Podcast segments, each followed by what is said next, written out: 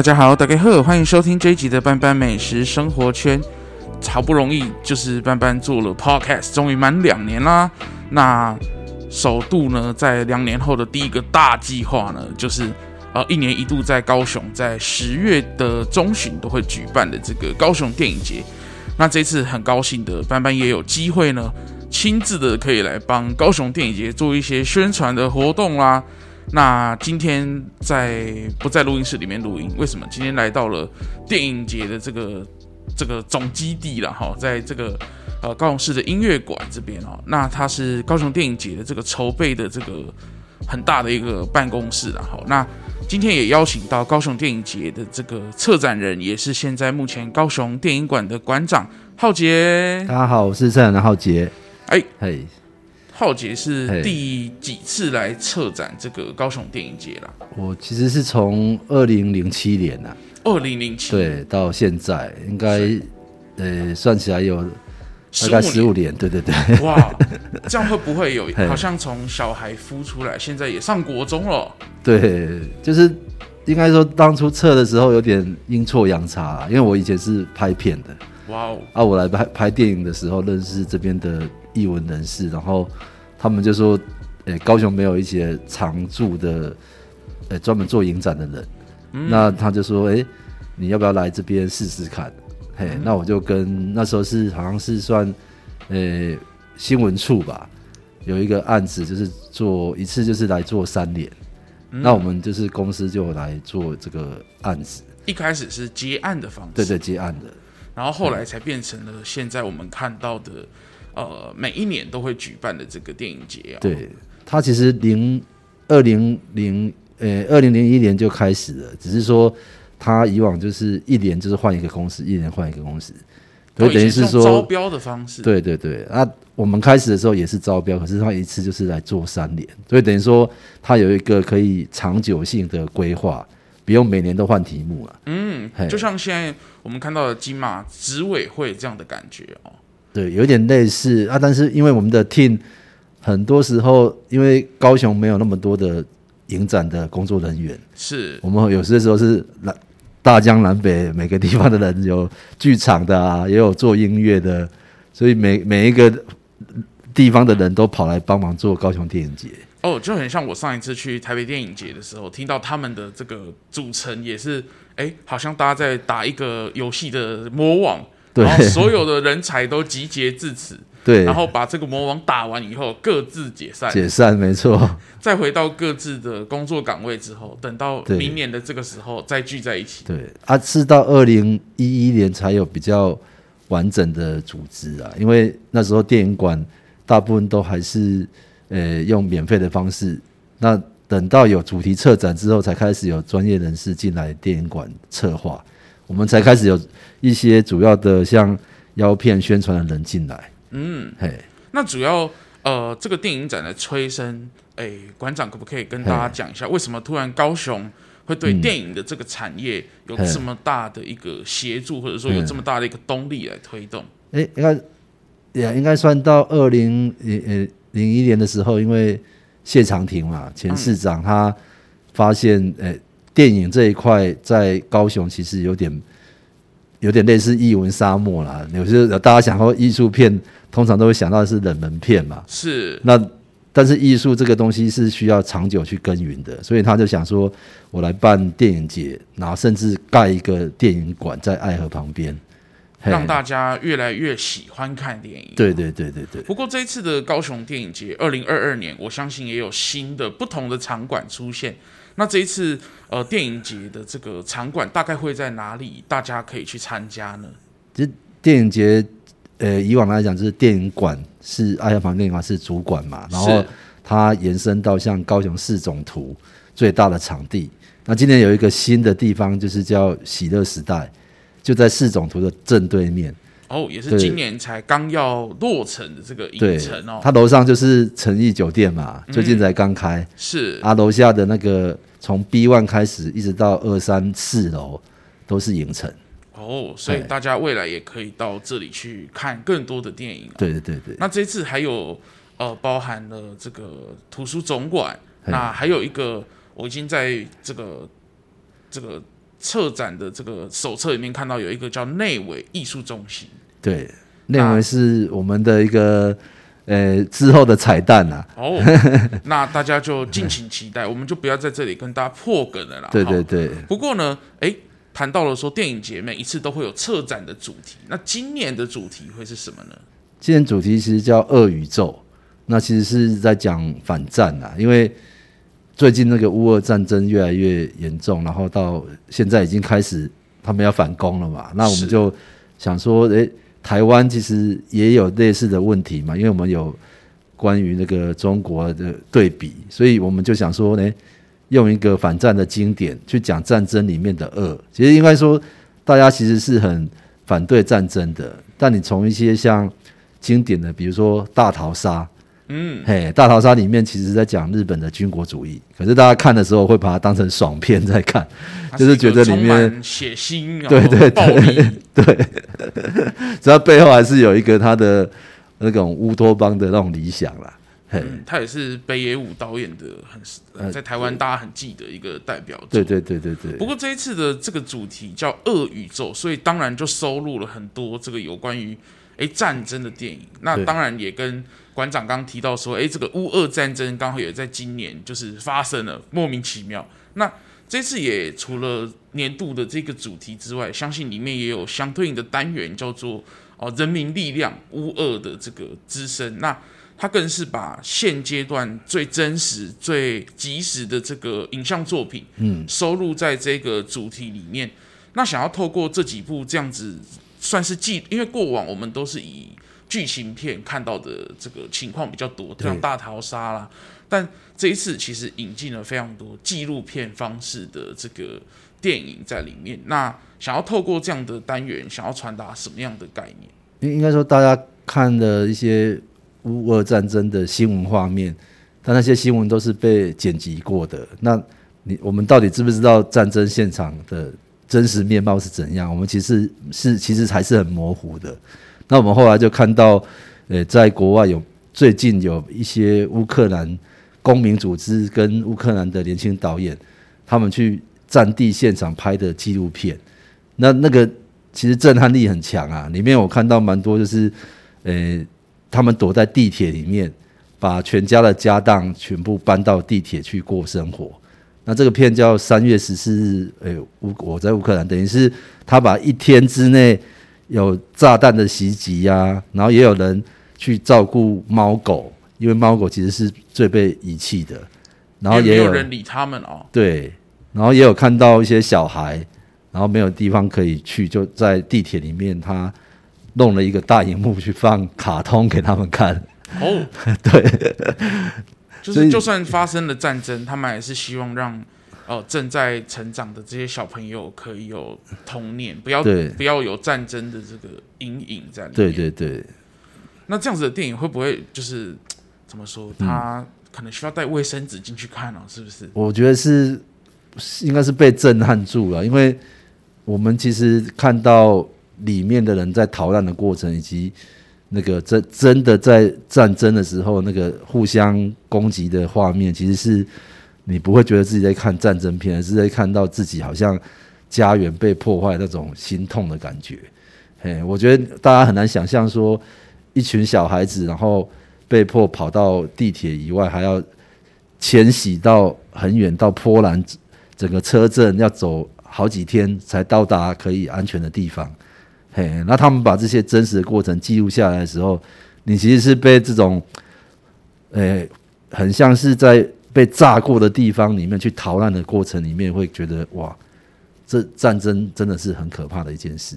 所以这一次的主题其实也让大家更去认识，透过呃影像的方式去，除了新闻你看到的那种，哎、双方的就是喊话，好像都。呃，很很冠冕堂皇哦，就是说哦，我们要什么，就是口号啊。你看到不管是乌克兰还是俄国，他们的政治人物都有很多的呃信心喊话，但这样的作品是很血淋淋的哦，完全是一般人民遇到战争的时候会发生的状态哦。嗯，那呃，我们来转换个心情好了，好像这这样有点沉重哈。我发现历年来，我是一个老观众啊，嗯，我看过非常多届的高雄电影节，那也发现说你在策展的过程中会放入非常多音乐电影，嗯，那而且历年来无论是什么样的主题，这个音乐电影的元素好像都会被放在里面，像呃历年来有非常非常多摇滚的，或者是说迷幻上的这个作品，嗯、那。今年有什么样的也是有音乐电影的元素在里面嘛？那为什么会放这样的音乐电影在里面？应应该说，我本身就是很爱去音乐剧的，然后以前也在大港开唱里面有一个舞台是专门放电影，是我策划的。Oh. 对，所以我跟那个音乐剧的连接很深啊。然后就自己做影展之后，也会想说把音乐的主题放进来，因为台湾其实。除了金马有在做那个音乐的专题，其实很少人会提到音乐的纪录片。嗯，哎，那我就从二零零七年开始，有把一些电音的啊，或者是很 indie 摇滚的独立乐团的，或者是一些对音乐的呃场景，比如说呃一些 live house 的纪录片都放在这里。那这次其实蛮大胆，就是我们放的片变成一个很完整的单元，叫音乐不败时代啊。嗯，嘿，那为什么叫不败？就是说，很多时候玩音乐会玩到后来没钱，就会被当成 loser。但是这些 loser 其实都后来都变成大咖。没错，嘿，就是像我们这次有一个叫《摇滚咖厕所见》，里面其实是讲那个两千年的时候，像 The Strokes、爷爷爷跟 TFM Radio，就是这些纽约的大团，其实他们早期是。在那个摇滚的地下室里面唱那种小团的表演，就很像我们一开始我们电影节是找灭火器嘛，零七年他们来帮我们在那个奥斯卡的外面做宣传，真没想到现在他们已经是超级大团，没错，对，所以他们以前也是像这些纽约团一样，在可能在台北的冷沃啊，哎，或是地下社会这种很地。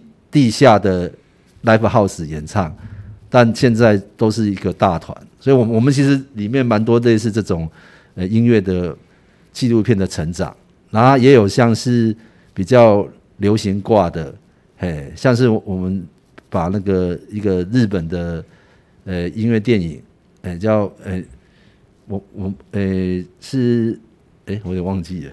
哎，没关系。等一下，不过呢，这次有非常非常多这个音乐电影，也让它成为了一个单元哦。那过去我在高雄电影节，我觉得音乐电影就是测试影厅最好的一个方式啊。哈，毕竟里面有非常非常多类型的音乐，那也带着剧情，或者是说超越剧情的真实世界哦。对。那这次有没有也是这样很疯狂、很不羁的这种？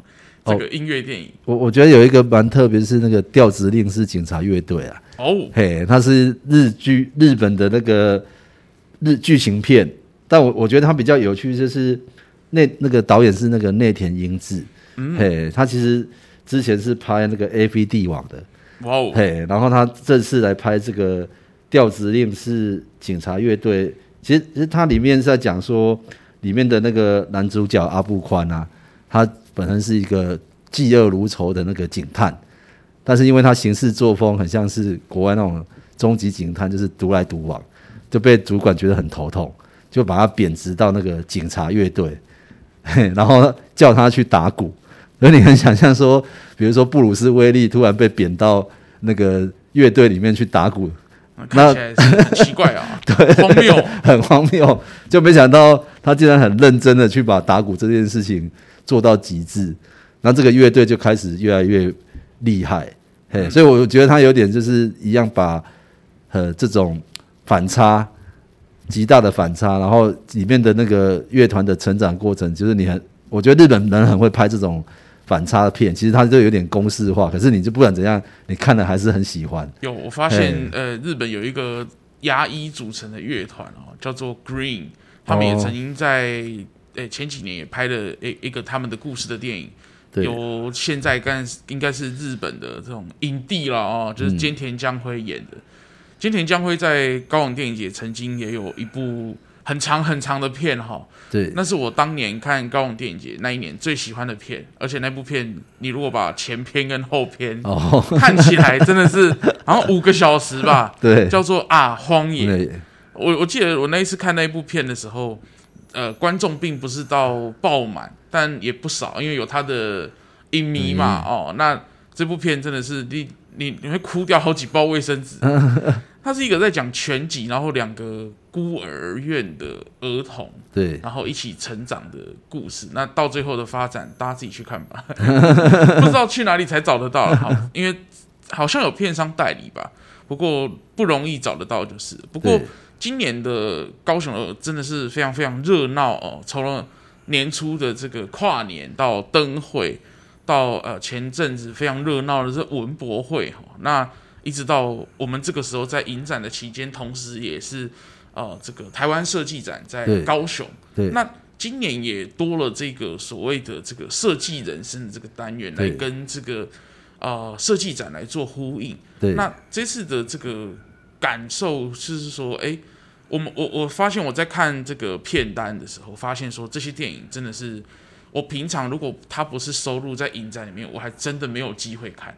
因为他他 真的是走了一个完全跟自己的呃人生里面是完全不一样的这个呈现啊。那怎么会想要放入这样子的一个呃像是艺术家，或者是说是以美术或是以这个设计为主的这样子的电影放在？因为我相信在院线也很难看得到这样子的电影作品哦。对，因为设计其实对我们来讲就是。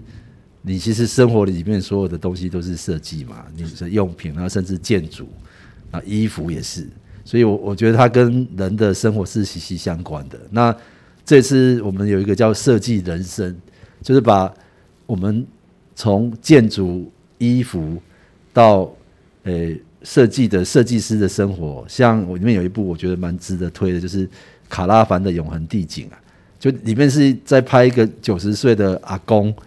啊，这个阿公很很顽皮啊，然后也很桀骜不驯。就是里面的导演就是在采访他到处去盖建筑物的过程。他其实是世界上很有名的建筑师。那他盖了像是纽伦堡这种人权大道，然后也在戈壁里面、沙漠里面去盖建筑。那他盖出来的建筑很多都获得世界遗产的殊荣。所以，但是里面导演都不。跟他对话的时候都是用骂的，因为他他只要看你不爽啊，看到导演摄影机不爽，他直接就跟他呛回去。就是你能想象说九十几岁了，然后他只要看到他不满意的当街，就直接跟路人骂都有。嘿，所以我我觉得他是一个完全是特立独行的一个建筑师，跟你想象中的建筑师完全是天差地远。好像听起来就是都是那种很文雅，或者是说哇很优雅的这种气息，但在他身上好像。不太容易发生出来，对对对对对。然后刚好我们还邀到导演做线上的映后，哎，所以他会不会在现场骂观众呢？我们就不知道了啊。不过这也很有趣了哈，因为毕竟在疫情的关系，他没有办法来到现场，对，但是还是可以用线上的这个科技的方式来跟大家互动啊。对。不过这一次的这个电影节哈，也刚好冲到了非常非常的活动，所以也跟这些活动有做一些相对应在主题上的呼应哦。不过刚馆长在一开始就是我们在小聊的时候，他有提到说，来这个看电影的过程中，总是中间会饿嘛，吃一点东西。对，那毕竟美食本来也就是我的这个专长啊。嗯嗯。哎，馆长在。这大家跑这个赶场的过程中，有没有推荐大家可以？因为在很多场馆是不可以吃东西的嘛。对。那有没有哪些东西是可以在赶场的时候庆菜来开来加？哦，其实我我我自己是对盐城区的这边的美食就很喜欢啊，因为你你其实，在电影馆里面，从那个呃我们的盐城的捷运站走出来，沿着新乐街那一条路上，就到处都是很好吃的那。你你像你像华达奶茶也在那边嘛，嗯，然后还有那个天池冬瓜茶饮料也在那边。那如果你要买吃的话，你可以到那个最近刚开的盐一市场，嗯，哎，里面其实很多可以带着走的，像是里面的牛蒡啊，或者是它有一些旗鱼、藕链，还有老的这个罗记馒头，罗记馒头，对对对对对，然后甚至有一些甜甜圈嘛，啊，还可以去李记的那个银鸭冰、嗯、吃个冰，嘿，所以在看电影的过程中，还可以去盐城区的市场行行嘞。也不见得说要把场次排得很满，很满。对对啊，那呃这一集的这个节目呢，我们先聊到这边哈，因为呃后面我们还有很多很多的主题想要跟大家聊。那这边主要跟大家提的是比较跟长片或是今年的主题相关哦。那后面我们还有很多的这个内容要跟大家聊。不过呢，因为时间的关系啦，好，我们必须要让大家在这里先跟馆长 say 个 goodbye。那我们下一集会带来有关更多电影节的这个内容。那如果你喜欢这一集的节目的话，也欢迎你在 Apple Podcast 给班班五星的评价，或者是你对高雄电影节有任何的想法跟意见，也欢迎你留言告诉这个电影节的团队们。那呃，如果你是使用其他的平台的话，也欢迎你把这一集的节目分享给你所有的朋友。那我们这一集的节目就到这里喽，拜拜，拜拜。